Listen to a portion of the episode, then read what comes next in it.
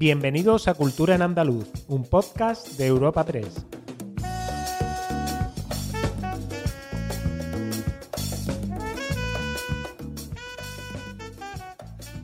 Os damos la bienvenida a una nueva entrega de Cultura en Andaluz, el podcast de Europa Press Andalucía, en el que cada semana presentamos las novedades culturales más destacadas. Soy Esther Falero y aquí junto a mí en el estudio tengo a mi compañera Natata Yolana. Hola Esther, ¿qué tal? ¿Qué temas traemos para hoy? Pues junto a nuestro repaso habitual por algunos temas de los últimos siete días, esta semana, como cada final de mes, nuestro podcast incluye una entrevista con Mame Jiménez, también conocida como La Psicomami, que nos presenta su obra Contigo, cómo tener una relación sana, sin mitos y con mimitos, donde nos da las claves para desterrar las leyendas sobre el amor romántico y construir una relación fuerte. Además, al final de esta charla damos las instrucciones sobre cómo participar en un nuevo sorteo de Cultura en Andaluz. La cordobesa Mamen Jiménez estudió psicología en la Universidad de Málaga para después especializarse en sexología y terapia de pareja, que es la profesión que ejerce en su consulta en Madrid. Fue conocida en sus inicios como la psicomami, este nombre sacado del blog ilustrado del que es autora, y ahora es conocida por su labor de divulgación con mucho humor en redes sociales, donde cuenta con numerosos seguidores. Imparte además charlas y talleres por todo el territorio nacional y online y colabora con numerosos medios de comunicación, además de ser autora de varios libros. Y ahora mismo tenemos el placer de saludarla en los micrófonos de Europa Pre-Andalucía. Tenemos en nuestro podcast de esta semana a la psicóloga y experta en terapia de pareja Mamen Jiménez, alias la psicomami, responsable de títulos como Yo te explico o Amor con ojeras, y con la que hoy charlaremos sobre Contigo, un libro que ofrece un buen puñado de herramientas y estrategias para hacer que tu relación funcione de verdad. Bienvenida Mamen a Cultura en Andaluz. Muchas gracias, qué ilusión. bueno, pues empezamos. Te quería hacer una primera pregunta que, bueno, yo creo que reúne todas las demás, pero bueno, es eh, ¿cuál sería tu consejo principal y más importante para que una relación funcione de verdad? Uh, es que claro, esa es la pregunta del millón que efectivamente contiene, contiene todas, las, demás. Pero bueno, bueno lo, primero, porque son varias cosas importantes, es eh, tener en cuenta que el amor hay que cuidarlo y que las relaciones hay que cuidarlas. O sea, nos podemos querer, pero eso, el, amor no es suficiente, el amor hay que cuidarlo y entonces hay que invertir tiempo y esfuerzo en las relaciones. Em, para que además sea sana, tenemos que desmontar una serie de, mitos que tenemos compradísimos del amor romántico, entre ellos, bueno, pues esa idea de que con el amor es suficiente, ¿no? Y por decir otra más, eh, que la relación se base en el respeto y, y en los cuidados, que yo creo que es lo que se nos olvida muchas veces. Cuidarnos, ¿no? Cuidarnos el uno al otro. Sí, y bueno, ¿y crees que los chicos hoy en día siguen creyendo en los cuentos de hadas? Hablamos de todo este tipo de que no nos, bueno, que no nos eh, paremos en el amor romántico, que bueno, al final eso se convierte en otro tipo de amor, pero eh, ¿crees que los chicos de hoy siguen creyendo en ese amor romántico, en esos cuentos de hadas? Total, pero los chicos y los no tan chicos. Por eso no avanzamos, ¿no? E, exactamente. Esto lo tenemos, lo tenemos compradísimo todas las generaciones que habitan la Tierra en este momento. Sí, porque eh, eh, tenemos que tener en cuenta que el amor eh, en general es una construcción social. Una cosa son las emociones, ¿no? Y otra cosa es lo que entendemos y cómo articulamos esas emociones, y eso es el amor. Y el modelo que hay, el, imperante, al menos eso en Occidente o en países como España, es, ese modelo del amor romántico, entonces lo, tenemos eh, absolutamente asimilado, porque además em, está muy bien empaquetado, viene para regalo, ¿no? Nos gusta, mm, nos, nos, lo venden y nos lo asocian, que es por lo que nos gusta tanto quizás, Em, precisamente eso con los cuidados, ¿no? Que cuando pensamos en el romanticismo pensamos en alguien que, está dedicándonos tiempo, que nos mima, ¿no? ¿Y quién quiere renunciar a eso? Nadie. Lo que pasa es que no es verdad que, ese modelo del amor romántico se base en esas cosas positivas, más bien contiene todo eso, todos esos mitos, que es lo que tenemos que desterrar. Pero vamos, que sí, comprado y, y tatuado. ¿Y cómo puede ser, Mae? Porque al fin y al cabo la sociedad ha cambiado muchísimo y es verdad que hasta hace poco nuestros padres, bueno, yo no tengo tantas amigas, por ejemplo, con padres divorciados, pero ahora sí es verdad que hay muchos padres divorciados. Eh, ¿Cómo pese a todo cultivamos y nos creemos ese amor romántico, ese amor de, cuento de hadas? Porque está en todas partes y precisamente porque está en todas partes eh, es, la narrativa que conforma la idea que tenemos. Entonces la buscamos, la anhelamos y cuando parece que rozamos algo similar nos sentimos bien porque es esa profecía entonces autocumplida, ¿no? Pero la realidad es que luego las relaciones no funcionan, han cambiado los tiempos y afortunadamente ya no estamos condenados a estar para la eternidad con otro ser humano si no, si no queremos, pero la articulación y eso modula las expectativas siguen siendo las mismas, ¿no? Esa idea, por ejemplo, de, del cambio por amor, eh, que además es una idea que nos pesa especialmente a las mujeres porque el típico, él era un perla hasta que la conoció a ella, ¿no? Eso, eso se, se sigue perpetuando. Tener, un perla. Tenemos, era un perla. Eh, lo puedo decir en este podcast porque en andaluz, efectivamente. Eh, la idea, la idea es de, de si nos queremos, entonces nos deseamos todo el rato es que, claro, son, son ideas que venden muy bien, que son como muy bonitas, pero es que la realidad es otra cosa. Y lo bonito es entender que como la realidad es otra cosa, lo bonito será cuando se da la realidad, no cuando se da este espejismo que no, que no es real. Yo el ejemplo que pongo siempre es que a, ton, no, a, mucha gente le puede gustar tu Fast to Furious, pero a nadie se le ocurre pensar que eso es conducir por Madrid, ¿no? Por ejemplo. Entonces, una cosa es las ficciones, que pueden estar muy bien, pero eso es ficción, y otra cosa es la realidad. Y la realidad en este caso del amor es muy bonita pero no se parece a ese modelo que nos hemos comido. ¿Y qué situaciones eh, pueden hacer saltar las alarmas de que una pareja empieza a no funcionar demasiado bien? Mm, como la base fundamental de una relación sana es el respeto, eh, una señal de alarma clarísima, de, alarma o de mm, a lo mejor hay que salir de aquí, es precisamente la falta de respeto, ¿no? Pero cuando no se da esto, que hay veces que, las cosas no van bien y no nos faltamos al respeto, ¿no? Eh, a mí me gusta mucho eh, Goldman, que es un autor americano, que él habla de, varios estadios, digamos, uno, eh, varios que se dan cuando estamos bien y varios que se dan cuando estamos regulinchi. Uno de ellos es la indiferencia, ¿no? Cuando nuestra pareja empieza a importarnos poco, nos da igual, ¿no? Nos da igual si está bien, si está mal. Y en la siguiente etapa. Ah, ¿no? esa es la siguiente, que ahí es donde ah, ya decir, espérate. De hecho, Goldman lo que dice es que cuando entramos en esta última fase, que es la del desprecio, ahí casi casi que él habla de punto de no retorno, porque cuando entramos ya en ese modo de desprecio, que ya efectivamente es que nos molesta eh, y que activamente mm, nos genera malestar, eh, ya mm, tiene peor arreglo la cosa. Entonces, vamos a, si tenemos que trabajar en este amor, antes de llegar a ese desprecio, por favor. Ajá. Y mami, ¿cuál crees que de estas tres cosas pesa más en el desgaste de una pareja? ¿La rutina, las prisas o la vida virtual esta en que vivimos ahora? Eh, a, B y C son correctas, porque al final... Esas todas, ¿no? sí a todo. Eh, es, una combinación, es una combinación de todo, porque esa rutina al final se produce porque muchas veces no tenemos tiempo porque la vida en la que vivimos no nos, deja ese tiempo, ese tiempo para los cuidados, ¿no? La rutina em, también tiene que ver con que estamos agotados y precisamente vamos a dispositivos digitales porque son, digamos, eh, generadores de bienestar o de, o de vaciar la cabeza con poco coste de respuesta. Entonces, es, una combinación de todo. Lo que tenemos que tener en cuenta es que los seres humanos y, una pareja, no deja de ser una combinación de seres humanos, no estamos flotando en la nada, estamos dentro de un contexto. Y, cuando tenemos un contexto complicado, cuando llegan email de trabajo a las 11 de la noche que hay que responder o cuando tenemos 78 millones de cosas que hacer, pues es verdad que hay menos tiempo para los cuidados.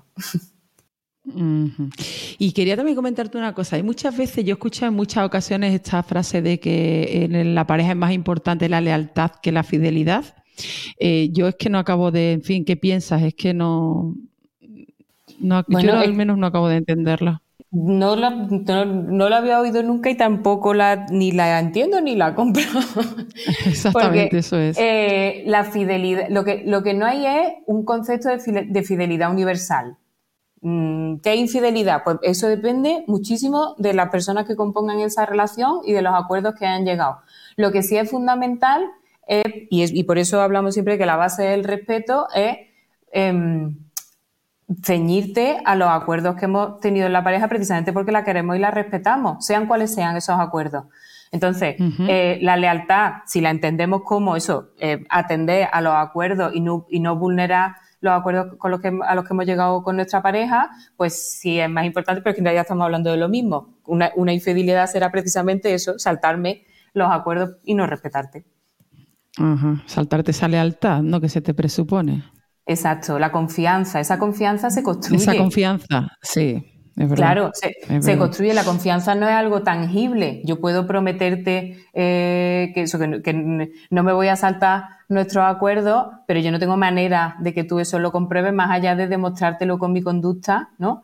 Eh, día tras día, ser una persona confiable, es decir, que hago efectivamente lo que te he dicho que voy a hacer. Pero de verdad es súper importante que tengamos en cuenta eso, que, que sobre todo en las parejas monógamas, que es donde no se hace, tenemos que definir muy bien qué consideramos eh, ser infiel, porque como la monogamia es como el modelo por defecto, ¿no?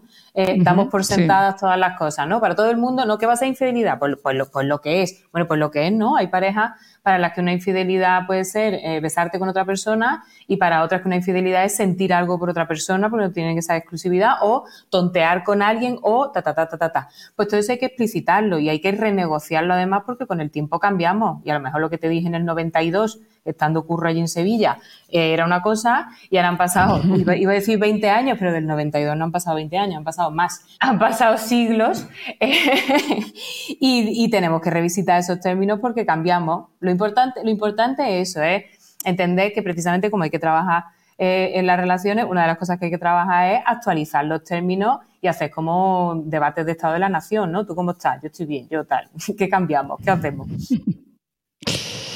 Y también otra cosa, Mame, eh, ¿una pareja puede durar sin sexo? ¿Tú crees? Por supuesto, hay parejas que no tienen, no tienen sexo. Es que esto depende de lo que para cada una de las personas que compone esa relación sea importante, de los acuerdos a los que lleguen y además del momento en el que estén. Pues tenemos la idea de que el deseo es algo como lineal, ¿no? O que sube o que baja abrupto, pero en realidad es como, es como onda. Se puede subir o puede bajar. Pero hay muchas parejas que, para las que el sexo no es una prioridad y, son parejas, se consideran parejas y se quieren muchísimo y no tienen sexo y hay parejas que tienen sexo todos los días y se quieren más bien poco y es poco sano. O sea, hay de todo. El sexo no es, no es especialmente el termómetro para medir.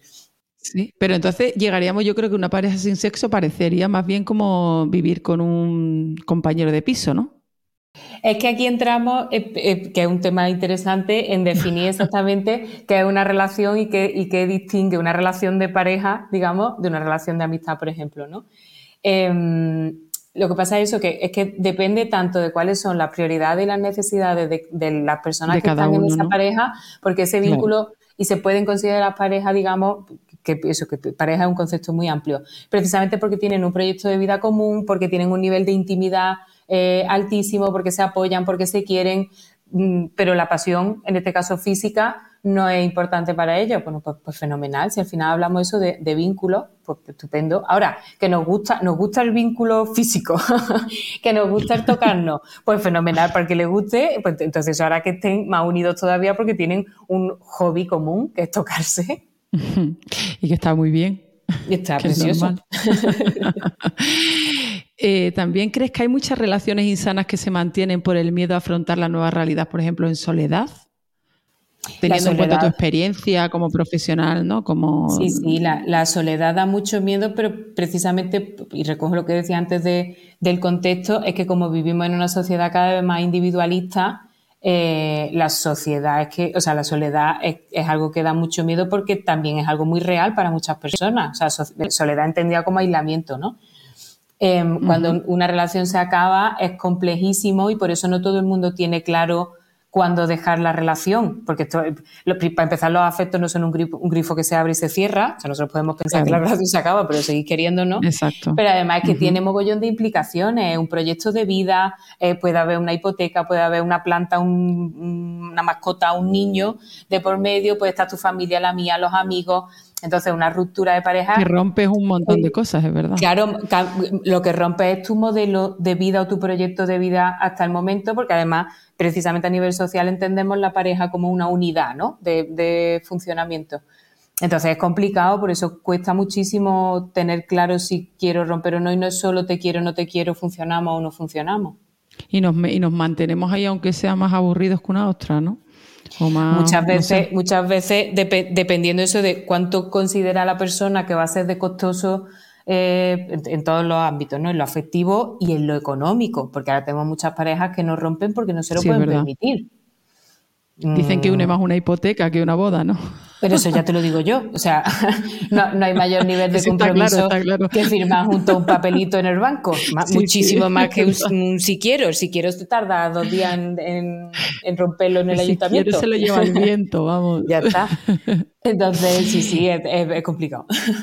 Es complicado. Y bueno, y sobre todo, mame, echarle a las relaciones como a la vida mucho humor, ¿no? Tú mismo lo dices, lo de hay que hacer tener una relación sana, sin mitos y con mimitos, ¿no? Que yo creo que el subtítulo del libro va con ese punto humorístico total. Yo soy muy fan del humor y lo, aplico hasta el otro día que estuve en el médico con arenilla en el riñón, que es una cosa muy, muy indigna y muy dolorosa. Hasta ahí me reí, tengo que decirlo porque es verdad que el humor le da un punto estupendo. Pero mira, te digo casi lo mismo que con el sexo. Hay parejas que no son de reírse.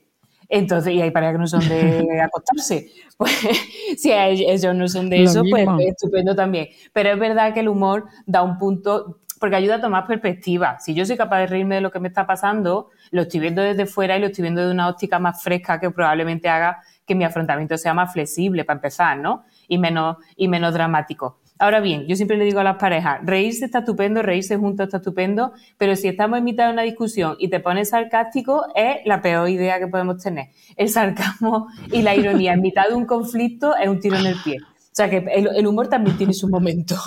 De sus límites, ¿no? Lo que está claro es que una pareja con buen sexo y buen humor es perfecta.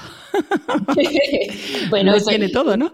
eso, eso depende de a quién le pregunte. Es que los buenos psicólogos siempre decimos depende a todos. Somos regulinci para entrevistarnos, por eso hay otros que salen más en la tele. Aprovecho para saludar, que son más categóricos. Porque cuando somos buenos psicólogos siempre tenemos que decir depende, porque depende de quién tengamos enfrente. Ahora, en general, ¿es precioso reírse y es precioso eso, frotarse? Si a uno le gusta, pues ya ves tú que sí. Y te, Me encanta la palabra frotarse. Frotarse.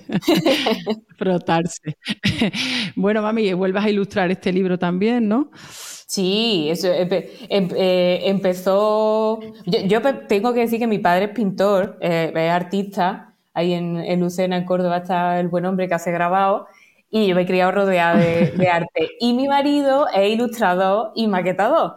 Entonces también. que te viene por todos sitios. Me viene por todos lados, pero yo lo hago yo. Que esto, como los niños cuando dicen yo solito, pues esto lo hago yo solita, porque me enredé, me enredé y al final lo hago. Y me gusta mucho ilustrar y creo que al final se ha convertido en un poco en, en, mi sello y porque además eso eh, son refresquitos, te ríes un poquito, ves la ilustración y el humor. También. El, conocimiento con humor entra mejor. Yo muchas veces lo, cuelo los contenidos porque, porque te has reído con lo que he dicho y entonces al haberte reído ya me lo has comprado.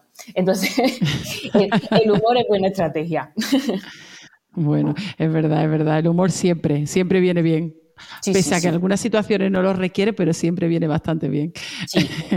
bueno, pues nada, eh, Mamen, hasta aquí nuestra entrevista de, esta semana de, nuestro podcast Cultura en Andaluz. Si quieres añadir alguna cosita más. Pues mm, que nos cuidemos mucho, que nos esforcemos también un poquito en pareja, sobre todo, porque de lo que estamos hablando, porque ya nos esforzamos un montón en el trabajo. Anda que no echamos horas, anda que no hacemos cosas que, que nos Demasiado. Entonces, pues ya, ya, que nos esforzamos tanto en otro ámbito, vamos a esforzarnos en este, que es el de la pareja, que este cunde y luce muchísimo. Así que eso, mm, no es, no es lo mismo forzarse que forzar las cosas. Aquí hablamos de esfuerzo, de uno rico y de uno bonito. Y ahí es donde está la poesía del amor, en esforzarse porque quiere a la otra persona. Pues perfecto. Un placer haber charlado contigo, mame. Muchas gracias. Un saludo y que te vaya muy bien con el libro. Gracias. Gracias, un beso, un abrazo, adiós. ¿Te has quedado con las ganas de leer contigo? Pues vamos a sortear un ejemplar entre nuestros oyentes. Esther, ¿cómo podemos participar? Muy sencillo, simplemente tenéis que estar atentos a nuestra cuenta de la red social X, anteriormente Twitter, por si todavía hay por ahí algún oyente despistado que no ha cambiado de nombre, arroba epandalucía y compartir nuestro post de hoy, 30 de noviembre. Además debéis seguir tanto a nuestra cuenta arroba epandalucía como a la cuenta de la autora arroba Mamen Jiménez PSI. Es tan sencillo como eso. Y de entre todos los que cumpláis estos requisitos, de aquí al próximo jueves sortaremos este título contigo. Aclarar que el sorteo tiene limitación peninsular y no podrán optar al premio cuentas de fuera de nuestro país.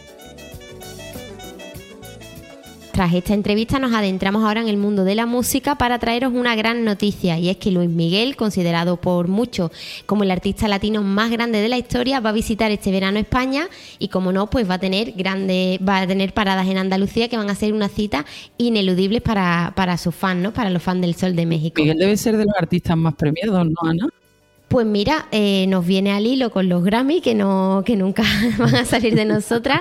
y volvemos a hablar de ellos de este alguna manera. Eh, pues Luis Miguel tiene, mira, tiene seis premios Grammy y cuatro Grammy latinos, además de una estrella en el, Paseo de la Fama de Hollywood, entre otros muchísimos premios, 33 álbumes publicados, que no, que no es moco de pavo. Así que sí que es un artista bastante, bastante reconocido. Y aquí en Andalucía vamos a poder verlo en la Plaza de Toros de Córdoba el 28 de junio, en el Estadio de la Cartuja de Sevilla el 30 de junio, en el Estadio Antonio Peroles de Roqueta de Mar en Almería el 13 de julio y en el Concert Music Festival de Cádiz el día 24 de julio. Tiene unas cuantas de citas en Andalucía. ¿eh? Y no queda aquí porque, ah. aparte de las que te he nombrado, las últimas fechas de Luis Miguel en nuestra comunidad serán en el Festival Starlight de Marbella. Pero esto nos lo va a contar nuestra compañera Patri de Europa Press Málaga. Así es, compañeras. Tras su última visita en 2018, Luis Miguel regresa a Starlight Occident con tres conciertos, el miércoles 31 de julio, el viernes 2 y el sábado 3 de agosto, en los que el artista ofrecerá al público un espectáculo íntimo y exclusivo.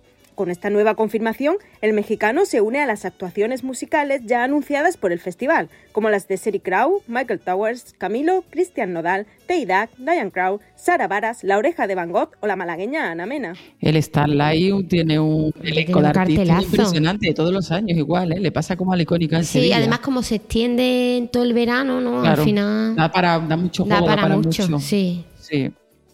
Pues seguimos con la música y esta vez con la decimonovena edición de Nocturama que regresa este jueves a la capital hispalense con un cartel eh, en el que están artistas consagrados que conviven con proyectos más experimentales y nuevos talentos. En esta edición que se prolongará hasta el 2 de diciembre, el Teatro Alameda y la Sala Malandar se unen al Teatro Central en el circuito de salas. Escuchamos al responsable de esta cita, David Linde. Si por algo podríamos definir la edición número 19 de Nocturama, es por la mezcla de géneros y de formatos. Juegan con naturalidad eh, propuestas de gran rock, como puede ser el aniversario del acto de parálisis permanente de la mano de Ana Curra, como propuestas más íntimas, voces más, más sosegadas, como puede ser, por ejemplo, la de Carmen Boza o Víctor Herrero. Eh, también son cambios intergeneracionales, de tal forma que tenemos a New Raymond, que ya es un asiduo del festival, con voces jóvenes como puede Carmen Chía, con su hip hop de raíz. O sea, para todos los gustos hay, hay conciertos en Nosturama. Y vamos a dejar atrás este bloque musical con una última parada en el municipio gaditano de Alcalá de los Gazules, donde el alcalde Javier Pizarro anunciaba hace unos días que espera abrir el espacio expositivo Alejandro San Experience para los carnavales de 2025. El regidor que criticaba la tardanza en la licitación de esta obra, que está planteada desde 2019, hablaba así sobre este futuro museo. Estamos hablando de un proyecto muy importante para Alcalá de los Gazules, hmm. pero entiendo que también para la provincia, para la provincia de Cádiz, incluso para la comunidad autónoma que Alejandro haya elegido Andalucía, Cádiz y Alcalá de los Gazules para tener su único su único museo, eh, pudiéndolo haber tenido en cualquier parte del mundo. Yo estoy hmm. convencido que habría gente que se lo rifaría tener un museo de Alejandro Sanz y, fijarse que culturalmente la provincia de Cádiz va a tener el Museo de Alejandro Sanz, tiene el de Lola Frole, tiene el de Rocío Jurado, tiene el de Camarón, Paco de Lucía, no hay provincia en toda España que vaya a tener esta calidad de, de museo eh, de músicos, ¿no? Por lo tanto, yo creo que es un proyecto importante para todos, para los principales, para nuestro pueblo, para Alcalá de López. Pero ¿dónde va a tener si no el Museo Alejandro Sanz? En Cádiz no, hay otra posibilidad, es verdad. Se declara siempre gaditano. Bueno, madrileño gaditano, pero es pero estaría feo que no estuviera allí, sí, sí, sí. Hombre, sí, sí, no puede tener otro, vamos, en otro sitio puede ser. Y al final es lo que dice el alcalde, es lo que dice el alcalde, la de museos que hay eh, dedicados. Sí, sí, el jurado, el de Lola Flores, el de Paco que se abrirá en Algeciras. Andalucía, que es una tierra de talento, es lo que tiene. Bueno, pues volvemos ahora con nuestros queridos festivales de cine, porque esta semana se conocían las nominaciones a los premios de la Asociación de Escritores y Escritoras Cinematográficos de Andalucía, ASECAN, en los que repetirán en los que competirán, perdón, como mejor película andaluza, Cerrar los ojos, Secaderos y Te estoy amando locamente. Se da la circunstancia, Ana, de que estas tres películas están preseleccionadas para el Goya a mejor película, valga la redundancia. O sea, que puede que salgan este año bien paradas, ¿no? bien, bien, premiadas. Sí, sí. Además, cabe destacar que en esta edición de los ASECAN es la primera vez en la que las series de televisión podrán competir en una categoría propia.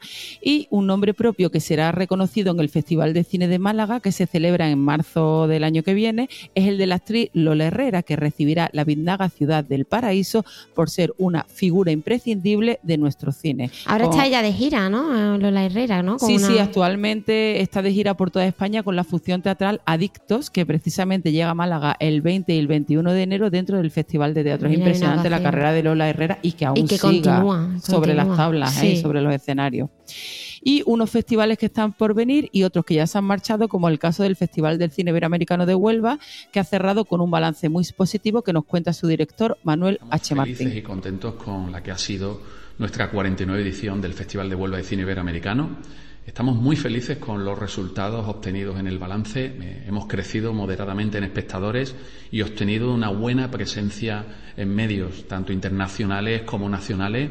Hablamos de más de 3.000 apariciones en 220 medios de Europa y Iberoamérica. Hemos contado con un presupuesto de ejecución en 2023 estimado de 850.000 euros, de los que en torno al 80% ha sido destinado a empresas y profesionales de Huelva. Y con esta positividad y con esta ilusión y con estas ganas, pues ya estamos trabajando en la que será nuestra 50 edición, que se celebrará entre el 15 y el 23 de noviembre de 2024 y también con una buena cifra, alrededor de unos 10.000 asistentes, eh, cerraba el Festival Internacional de Cine de Almería, el FICAL, eh, que ha celebrado su vigésimo segunda edición, eh, clausurada este pasado sábado, entregando el premio a la mejor película en el certamen nacional de largometrajes, ópera prima a 20.000 especies de abejas. Escuchamos a su directora, Estivaliz Urresola, que se hizo también con el galardón a mejor guion. Hay muchos derechos que ya están aquí y que no han caído del cielo, que se han luchado y hay otros muchos que acaban de aterrizar en, en, la escena y que están en peligro casi sin haber sido estrenados. Así que, por la ley que ha sido aprobada este año y que garantiza los derechos para muchas personas de un colectivo que ha sido invisibilizado, que no esté en peligro, que no desaparezca y para que todas y todos y todos seamos iguales.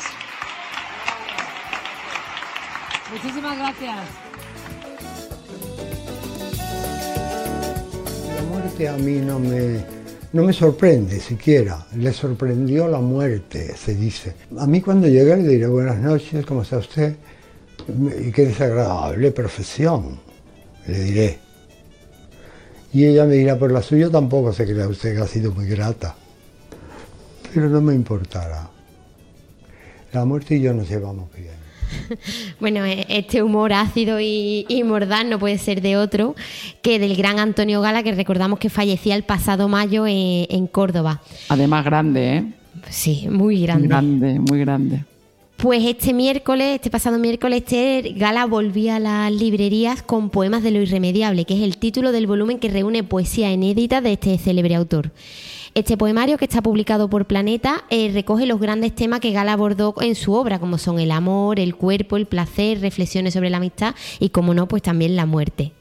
Seguramente que no nos dejará indiferentes hasta después de, Desde luego. De más allá, ¿no? De la Seguir agitando. Sí, sí, totalmente. Y después de esto, de este repaso ¿no? a la cultura, pues vamos a ofrecer algunos planes para los próximos días. Perfecto.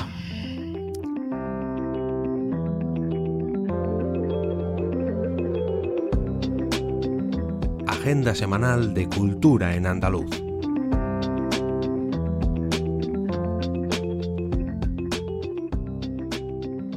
Comenzamos nuestra agenda de esta semana en Málaga, eh, concretamente en el Museo Picasso, eh, mm, en el que en el contexto de los ciclos de jazz que se organizan allí desde 2010, habrá dos conciertos con lo que la Pinacoteca conmemora su vigésimo aniversario. En concreto, el primero de ellos es el de Marco Copland que se celebrará este sábado 2 de diciembre, mientras que el sábado 9 será el turno de Enrico Pienaruzzi Trio.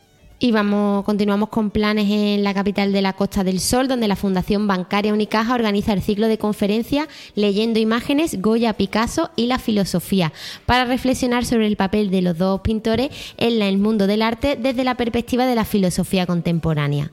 La programación se va a desarrollar los días 30 de noviembre, es decir, este jueves, 1 eh, y 4 de diciembre, con entrada libre hasta completar aforo. Y nos vamos ahora a Sevilla, donde el Centro Andaluz de Arte Contemporáneo organiza este sábado 2 de diciembre una nueva ilusión de Ilusionando, que son unas jornadas de actividades gratuitas para niños y familia con carácter benéfico, ya que las aportaciones voluntarias que se realicen durante la jornada se van a destinar a la Asociación de Padres de Niños con Cáncer de Andalucía, conocida como ANDEX.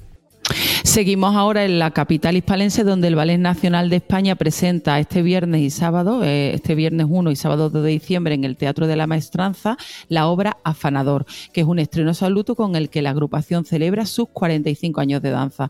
Con Rubén Olmo en la dirección y el coreógrafo Marcos Morau, el ballet baila el flamenco visual del fotógrafo Rubén Afanador, conocido por sus retratos a celebridades del mundo de cine o de la música. Ambos días el espectáculo comenzará a las 8 de la tarde. Bueno, y vamos a cerrar nuestra agenda semanal con la primera actividad navideña. Con la Navidad, que la tenemos ya aquí a la vuelta de la esquina. Pues traemos la primera, y, pero no la última actividad, actividad navideña. En este caso, eh, Ainhoa Arteta y María Terremoto, que funden por primera vez sus voces en Que suene con alegría, que es un novedoso espectáculo que reinventa el cancionero navideño y de cuyo estreno se puede disfrutar este mismo jueves, 30 eh, de noviembre, en el Teatro Villa Marta de Jerez de la Frontera, y después visitará Sevilla el 14 de diciembre y Córdoba un día después, el 15. Pues tiene que ser interesante, ¿eh? La, mezcla Hombre, y... María Terremoto, ¿no? Que son dos géneros tan diferentes. Y el cancionero navideño. Y el cancionero navideño, lo tiene todo para salir bien. ¿Qué puede fallar? bueno, pues hasta aquí nuestro podcast de esta semana. Como os digo, cada semana disfrutad mucho y os recordamos que el próximo jueves os esperamos en una nueva entrega de Cultura en Andaluz.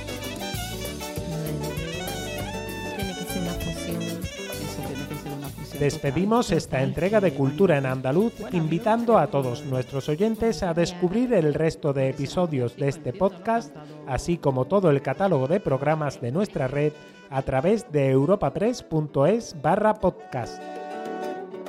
Recuerda que además todos ellos están disponibles en las principales plataformas de podcasting.